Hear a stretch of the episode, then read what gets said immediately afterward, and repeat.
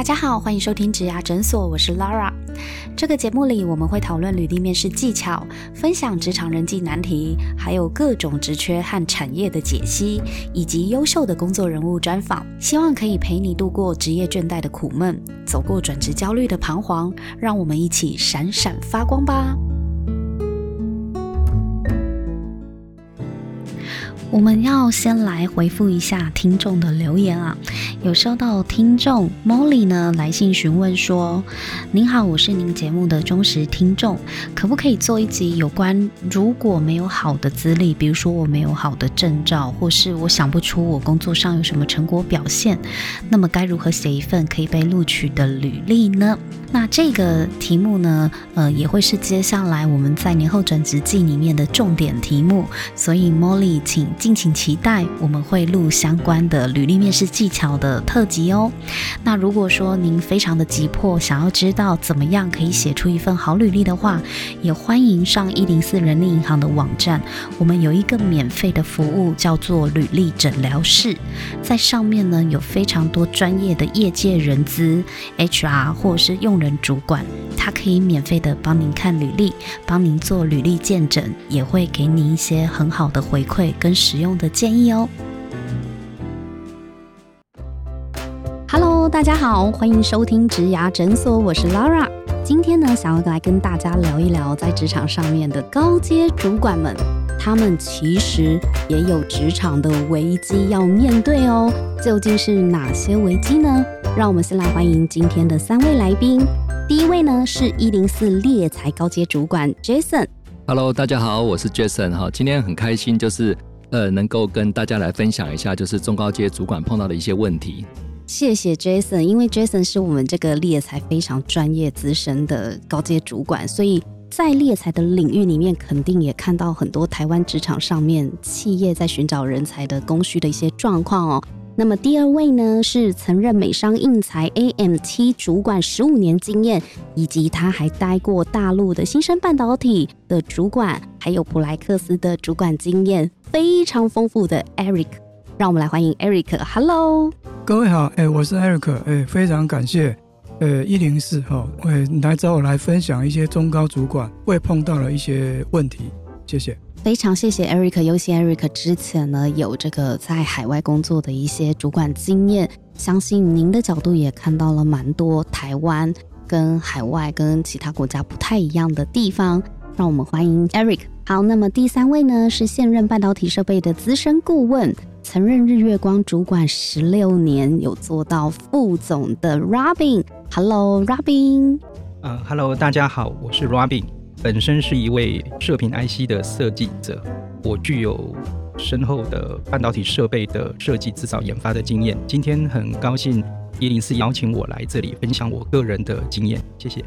哇，谢谢 Robin 哦，因为今天我们真的邀请来的高阶主管，都是在台湾非常重要的科技产业、半导体产业担任非常不可或缺的公司的要角。对，那想请教一下各位主管啊，Robin 跟 Eric 还有 Jason，你们在这个公司担任高阶主管数十年、十几二十年的这个经验里面，感觉到的这个危机意识是从何而来呀？我们总以为好像就是努力努力爬到了某一个位阶之后，是不是就安全无虞了、无忧无虑了？对啊，为什么你们会有危机感呢？都已经爬到这么高阶，Robin 做到副总了，对你这个危机感怎么来的呢？Robin，所谓的危机感哦。自己在这个产业界中看了比较长的时间，尤其我在副总这个位置已经当了八九年以上的时间了。所谓的危机啊，基本上是自己看到整个台湾的产业环境以及整个产业的变动，那对自己的一些人生职涯的一些规划上，你会觉得自己的这份工作随时不保吗？会。很多职涯的工作上，并不是你的业绩有多好，或者是你的贡献度有多大。尤其是当时我会看到整个公司的策略方向，他对我管的这个厂有多重视，或者是他会不会重视。嗯，所以我如果我只是一个主管，然后我所管的这个厂从不赚钱到赚钱到大赚钱，但是。公司的规划可能有另外的组合，它嗯并不需要你这样的一个主管在这个位阶往上爬。这毕竟是一个制造公司，我想 Robin 的挑战应该是很严峻的，然后就是刚刚提到的，除了要搞定设备以外，然后可能人员也要搞定啦，那主管的这个需求也要搞定对啦，呀企业文化也要搞定啦，所以我想是这样。主管的挑战其实是蛮多元的。你看，老板就两个字：产能。哇塞，产能后面多少东西呀、对对不对？对支持支持产能有很多很多的这个条件要能够符合。可是我不懂啊，如果你的能力这么强，然后位置这么重要，任务这么明确的话，你更不用担心自己会被取代或是没有饭碗啊。大概维持了八个月左右的时间，我一直在不只是带人，不只是修机器，所以人员会有很多人对我非常非常的尊重，因为当他们做不好的时候，我是自己进到无尘室里面，请他们站在我的后面，我修机器，他们看，然后要做笔记学习，所以有些呃对自己觉得有比较高的期许的，他们就会觉得我很好。对，那有一些人就是怕你干掉他，我已经是主管了，但是嗯他们这种主管基本上部署压力会很大的，对铁血宰相那种感觉，是不是？铁腕吗？呃亲力亲为啊，包括这个对呃以身作则啊，这个基这本上叫什么？水至清则无鱼。所以有一半的组员啊，或者是我我的那些技术人员，接近有一半的人，他对我会非常非常的认同，而且很喜欢。那有另外一半的，他觉得说我以前只要打通电话就好了盯着厂商做好对就可以了。我为什么要学这么多？对，主管没事找事给我做干嘛呢？对，然后第二个就是，当这些员工学得很好的时候，他们在公司的待遇与他们的能力不符的时候，这时候会有新竹的外商公司，当他们拿了过来的时候，我看到以后。会跟他讲，自古忠孝不能两全，因为你的薪水乘以三，如果你还在留下来的话，我是你的家人，我也会不高兴。所以我会被 highlight，也会被认为是你在帮别的公司培养人才，对对对 double A 培养人才。这样是不是？这样是不是太太直接了？但是理解了，哎，可是哎，奇怪，这怎么会是你的问题？应该是 HR 的问题吧？为什么 package 没有给人家那个？公司有公司的制度，但是我以前的想法，因为还年轻嘛，所以当时还年轻，所以还不懂这些人性的黑暗面。啊、这也不叫黑暗面呐、事实上，他需要的是一个团体的作战，而不是一个造就很多英雄的团队。没有啊，你是在培养团队，团队集体的能力提升，才有可能产能集体提升呐、我相信这是对的，但是在薪资结构待遇上，你没有没有办法跟着提升，你没有嗯办法跟外商比的，因为薪水不是百分之二三十的提升，而是三倍。所以哦我看到这些部署拿着 offer later 给我的时候，他问我要不要去，他问你要不要一起去，是不是？不是他他可不可以去？我以为想说，哎、r o b i n 你要不要跟我一起过去？我拿这样，你应该拿更多。有这种部署不错，对呀、有好的这个条件，还会跟主管报告我就对。我就想说，应该是不是应该要问主管说，你要不要跟我一起去？对，这样才有革命情感。这不是种植头带种植，对对，是种植叶去带种植头。这 样表示主管呃做人成功。对呀、哎、所以真的哎，如果你替公司训练好了一群人，最后这一群人被挖走，那怪不得你会得罪很多人，对不对？我当时被约谈不下三次以上，被 HR 约谈哇，不下三。次，而且那怪不得你有危机感，因为都被约约谈不下三次了。对我被约谈不下三次，可是你还好好的还在哎，因为你做十六年哎。对，所以当时第一个危机的时候，就是我发现我这样做好像格格不入。可是也没有人动得了你，对不对？坦白说啦，当时他们觉得我还很有利用价值，硬实力的部分公司还是没有你不行。人始终就是个利用价值四个字而已。其实其实就是呃，高阶主管哦、真的就是有很多种类型啊。就是说，有些人是哦专业技术很强，那有些人当然就是很会做人。那当然就是说，其实高阶主管真的要面面俱到不容易啊。像这种很硬核的技术，就是实力很强的，对，就被约谈怎么样，人家也动不了你啊。呃，或许是这样没有错，但是你越这样，你得罪的人就越多。肯定的啊，嗯有时候宿敌太多，有时候也会造成主管的很大的压力啊。确实，，Robin 就是啊，你这不就是你觉得你自己 呃不一饭碗不一定那么稳的原因吗？呃，不只是这样，就是当开始创产能新高的时候，接下来面对的问题就越来越大。在我同才之中，就有人离职啊，嗯嗯或者嗯是因为这件事情好像没有面子啊。，对那他走了以后，所有的压力到我身上，并不是因为我做不好，铁血的方式会让很多人觉得不适应。这样听下来呢，Robin，你其实即便已经位处可能部级主管以上，或是到最后的副总，还是会有一些职场人际间或组织间的 mega，就是一些压力。对压力啊，或是你真的就是被针对啊，然后真的就是得罪了某些人。这种因素来自于你只会单一的解决问题，而忽略了更多一个主管应该要面面俱到的均衡的事情，所以嗯一样会有自己觉得自己在这方面不足。嗯这这真的是让我开了眼界，因为我原本想说，如果你已经很稳稳的做了快十年的决策的高阶主管的话，照理说公司应该是很欣赏你，才会让你留在公司这么久，那你也没什么好担心的。但其实并不然，对，殊不知高处不胜对寒。有时候做人做事对要呀、哎、这真的不容易，所以我真的。由衷的佩服各位高阶主管，嗯真的你们能够坐在这个位置上，真的都不是一般人能够轻易就走到的。那我们来问一下 Eric 好了，Eric，你做这个主管的经验多年，而且还待过海外嘛，待过中国大陆这边。是的，嗯，那你自己对于你接下来的职涯发展，你有感到危机意识吗？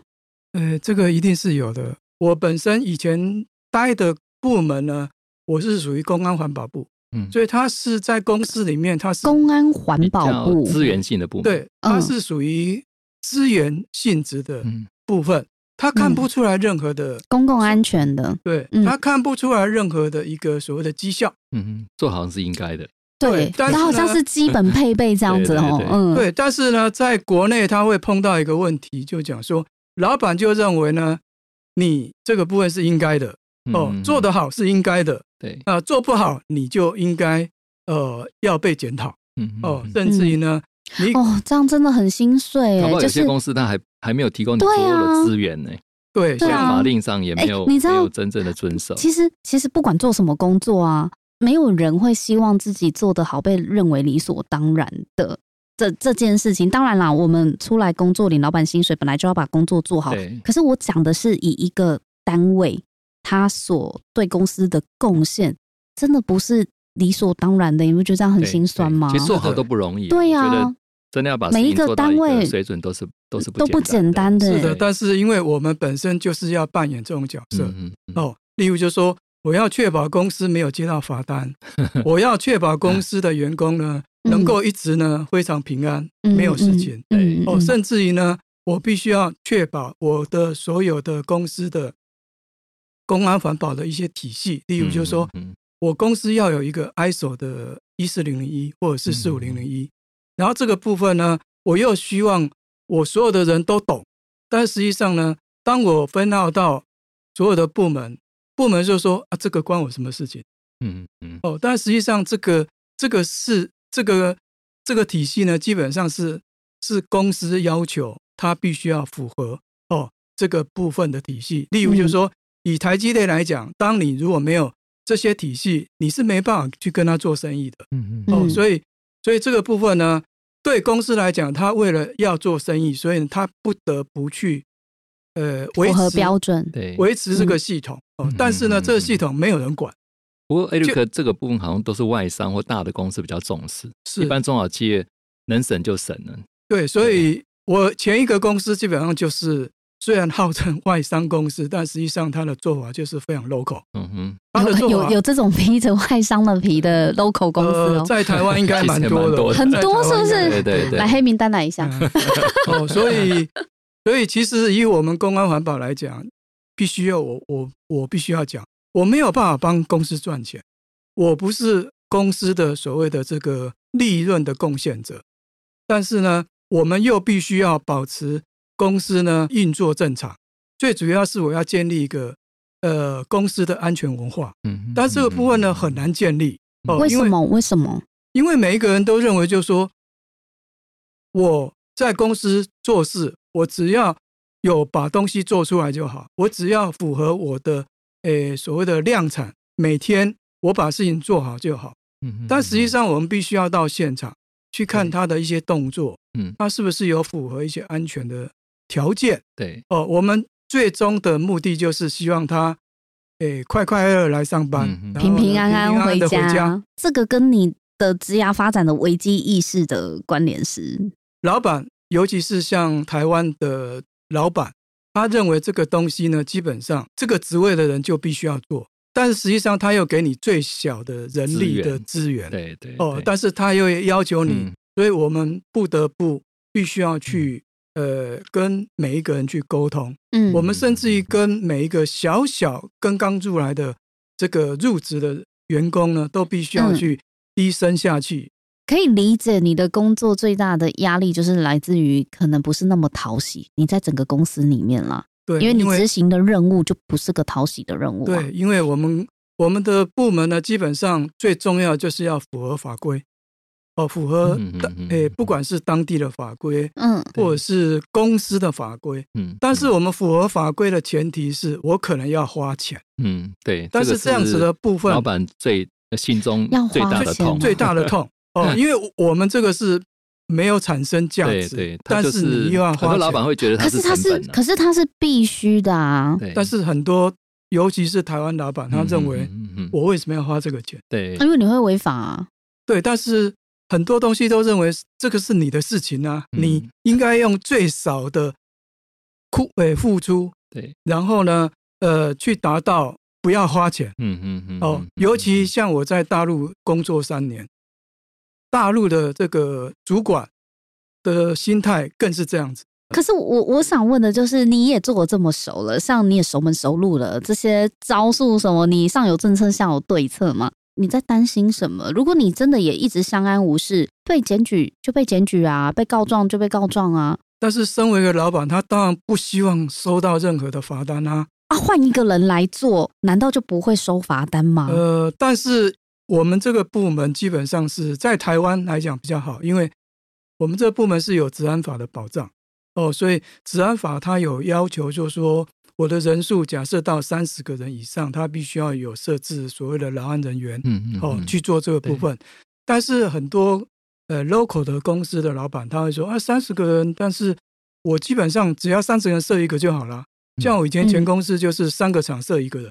嗯，但实际上呢，在法令上它是它是违法的，他就是嗯不合格的啊对。嗯但是呢，我跟他提醒了，他就说啊，事情没在做嘛，嗯嗯哦，所以这种东西，这个是侥幸的心理，因为他没有被罚啊。对。嗯然后另外说，你刚刚所提到，就说会不会有威胁？有啊，对老板来讲，他为了要省钱呐、对不对？他为什么要花比较多钱去请这么资深的人来做？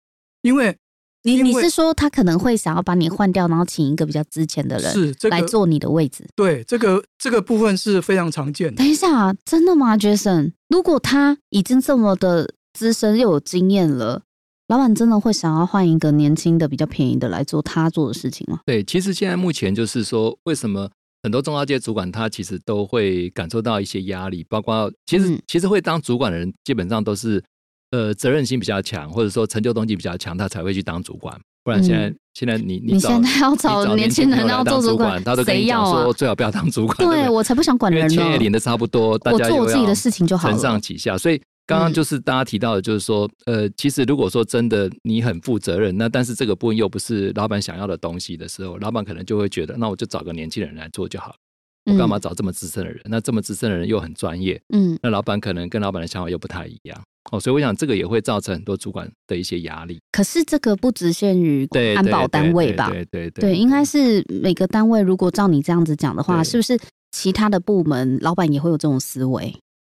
所以这样听下来，也不是只有安保单位会遇到这样子的状况。因为如果照 Jason 讲的，老板的想法就是有一些事情，我搞不好找一个不要那么资深的人来做，其实是一样的。那这样看起来，应该是所有的中高阶主管都会感到被取代的这种危机感吧？对啊，其实呃，我们就是最近做了一个调查报告嘛，就是我们天天都接触到这么多中高阶主管，当然对中高阶主管的心声哈，其实我们是很能够体会的哈。那就发觉说，如果是一到十分来讲哈，你就发觉高阶主管大概对于未来产生危机的大概有七点三分，哦，这个是已经非常非常高了。七点三对，分，一到十分哦嗯，一、到十分，大家觉得那个危机是到了七点三分，是比哦中阶主管跟基层主管还高。那我们就去看嗯说，哎、那为什么大家这么紧张？那大概就是所以所以高阶主管的危机感比中阶主管跟基层主管还要高。还高还高，就是中阶主管大概是嗯六点三，十分量表。那十分量表六点三分，其实已经超过五分，也算高了。嗯那你说高阶主管到七点三分，那我们就是除了刚刚呃两位主管的分享以外，我们就发觉说，哎，大家好像对于环境的不确定性，呃就是哎，这个好像也不知道疫情未来会变成怎么样子，那到底科技会把自己带到哪里去？嗯那另外就是说，像刚刚两位主管的分享，就是大家哇，天天都是把工作当乐趣嘛，对不对？高阶主管不是嗯把工作当乐趣嘛？那就是天天都工作，但是慢慢的也会觉得啊，大家好像到了四十岁、五十岁了。嗯好像年龄跟生理的压力也比较大哈，就像说我们私下在在谈的时候，那个两位主管也在讲，以前都是可以三天不睡觉啊，七天不回家啊，嗯那现在也不行了哈。所以我想，慢慢慢慢的就是我们的调查报告里面，真的就是呃牵动了这个很敏感的神经，就是高阶主管基本上当然薪水很高，可能位高权重，嗯但是我觉得还是显现出他真的有很高的这些职涯的危机感。那想请教一下两位，您认为你们的竞争力，就是目前在市场上的竞争力如何呢？除了刚刚 Eric 讲说，目前还是有一个法规嗯是可以保障你的专业是还是一定有市场的。对。对其实我觉得 Eric 他本身刚刚的这个专业，事实上还是可以让他当这方面的顾问，因为还是可以传承嘛。毕竟还是有很多年轻人，他本身是投入这个行业里面，而且慢慢公安的这些观念其实越来越好。嗯，那 Robin 呢？你觉得你你现在如果说真的要在职场上，不管你有没有转职的考量啦，你觉得现在你会怎么衡量你的竞争力呢？其实对我个人来说，我也一直在找自己在职场上的被利用价值。嗯对嗯也就是说，我会去思考我做什么是大家所需要或想要的，嗯嗯嗯这就不再是我要去过了五十岁以后所要想着说我要去找一个什么样的高阶主管工作。对，因为其实嗯我退下来的时候，还是有第一线的公司，嗯嗯嗯他来找你吗？他透过不管是猎人头，或者是朋友，或者是认识我的，直接就就找过来了。嗯嗯对，这时候我会考量的是，我要不要再做同样的事情，嗯嗯嗯，而我现在的的体力能力，对我要做什么事情嗯，我自己嗯才会舒服。对，嗯。所以这变成是我最重要的考量。嗯嗯，所以如果现在要我再去八面玲珑的去安抚所有的人，嗯嗯嗯嗯，这不再是我喜欢做的工作。对，嗯，因为如果就像我现在从事一个顾问工作，嗯是他们会觉得我很好。嗯哼，你现在开始是有选择的去做你想要做的事了，对第一个，我的年纪已经到达一个程度了啦，五十加了，对不对？呃，快五十，看起来很年轻啊。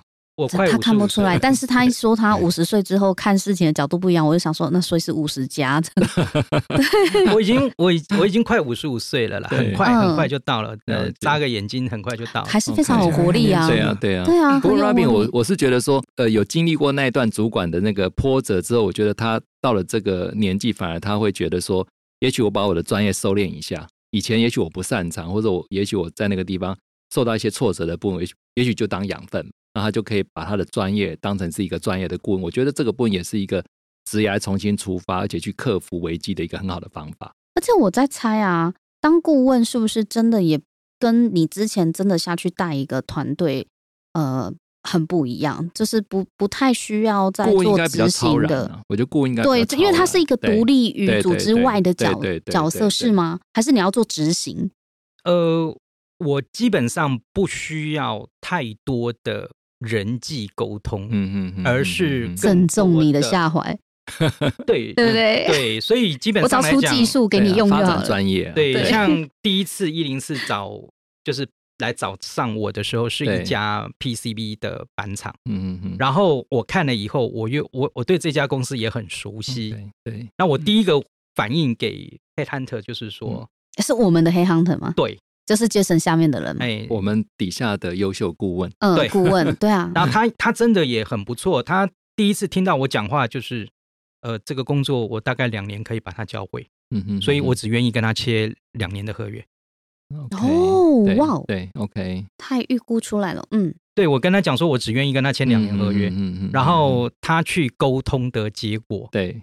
是希望我看能不能久一点。，OK，那我跟他讲说，你要我做的事情嗯，并不是只是把你 training 好，嗯嗯嗯，然后我希望有谁将来立刻就可以两年后接这个工作，嗯嗯嗯，而是你可能要求的已经很多，所以你需要的时间非常的长。对。这又回回到我嗯。必须去八面玲珑的嗯。沟通嗯。所有的 vendor。又又又回到原来的那个角色了，跑不掉，呃，接下来就是我是一个空降部队，我是一个嗯。到了一个新环境的最顶尖的 top 的 manager，、嗯，嗯。那这时候的压力就又回到又来了对，对所以我会去考虑我要不要做这样的工作。呃，其实我很赞同 罗阿炳的看法哈。以我们这种，呃，我还比罗阿炳大了哈，所以呃，以怎么样？你要奔六了吗？呃，对，差不多了。哦，那真的是这个会，我们今天谈的这个主题真的是超超高阶主管，灰色中年的感觉。对，所以呃，我们现在以我现在目前这个情况，我也在大陆待过，嗯所以呢，呃，我等于是有一点跨国的这个经验嗯嗯，哦，然后也了解现在年轻人一直想说啊，赶快找个时间去中国大陆去捞一把金。现在嗯奉劝各位哈、这个金现在捞不到了对，哦，因为目前中国大陆它现在看人的眼光，它是从上面往下看。嗯哦市场环境已经转变的意思。对，是的，哎像可是是十年前，可是只有 China 这边转变嘛，其他的海外的机会，你你们是鼓励年轻人去的吗？呃，我是本身是鼓励的，因为对哦，所以是从 China 以外的鼓励。对呃，尤其像诶台积最近要在那个美国设厂，或甚至于在日本设厂，这个部分如果真的有机会的话，其实是可以去学习一下。对不管是你可以透过这个环境学习一下你的外文能力，对。哦，或者是甚至于就是说，因为你人生地不熟，自然就会嗯。呃产生出一点抗体哦，就是讲说你为了要生存，所以你必须要去逼着自己去成长对，哦，所以这个部分呢，呃，基本上我们是我本身是鼓励的。嗯。那那我问一下，那你自己现在选择工作的话，你衡量的条件是什么？我衡量条件是我现在目前对这家公司能不能再提供贡献，嗯给他们嗯嗯就是说我能不能把我以前的经验哦，能够完整的哦，帮这家公司去设一个保护圈、嗯哦，让让他们能够呃，在呃不是很完整的一个体系之下，嗯嗯，经由我的帮忙，能够呢呃符合一个安全的环境嗯。哦，然后符合政府的一些规定。嗯。哦，这个是一个最低的要求。我们可以借由一一些，例如就是说我手头上的一些文件啊，嗯，我这边有很多的这个资料嗯，哦，我可以借由一些教育训练啊，或者是一些去打造这个公司的文化。的的属于他自己的文化，因为每一家公司的文化会不太那也要老板能够理解你所做的事情的价值，对不对？这很重要啊！所以呢，在面谈的时候，基本上我们也必须要知道，都你面谈老板这样。呃没有没有就 老板，你是否认为安保很重要？对对你认为我才要来哦。对对对对，所以我 所以我现在的工作基本上，我的老板是以前我认识的朋友。OK 哦，所以基本上我们的沟通或者是什么，基本上比较是顺畅比较顺畅。懂你在做什么很重要哎，对真的。对对那 Robin 你呢？其实说真的，Eric 所面对的问题，跟我当时呃过去十多年在当高阶主管的时候，我嗯底下的处长、经理的年纪基本上比我大个六七岁有。嗯嗯，所以你是小主管，嗯带大前辈。年轻的主管，对他们来讲，我真的对他们来讲，你是你是小主管啊，我年纪小，但是对他们来讲很可怕。嗯嗯嗯但是我怎么带他们？因为我让他们觉得他们有存在价值，他们会做得很好。嗯嗯嗯可是这并不是代表着说每一个都这样，或者是别人在看我的时候，所以我会被人家讲说，呃，这些主管是已经公司不要的了。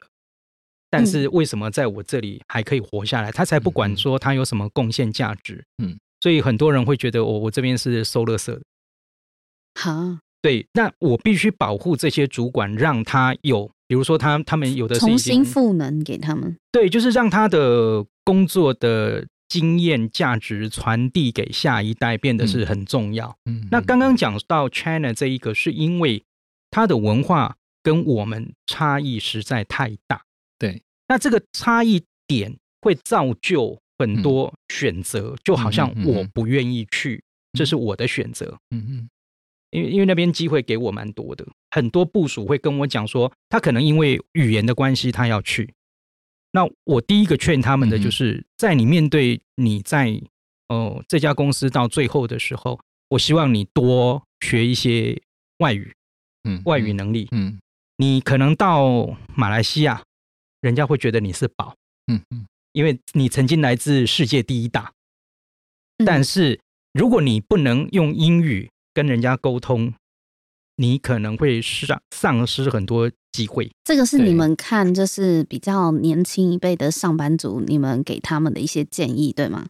对现在三十岁、三十五岁以上的年轻的所谓中介主管，嗯嗯嗯嗯，我会给他们这样的建议，因为他们所要面对的是可能规划他更精彩的人生。嗯嗯嗯。大家先别走，我们下一集继续讨论哦。如果你喜欢今天这一集的内容，别忘了到 Apple Podcast 帮我们打新评分和留言。假如你有更多问题想要问，欢迎到植牙诊所来发问哦。我们每周都会更新，欢迎你投稿想听的主题给我们。投稿链接在节目资讯栏里，请订阅 Podcast 频道和追踪我们的 IG。我们下次见喽，拜拜。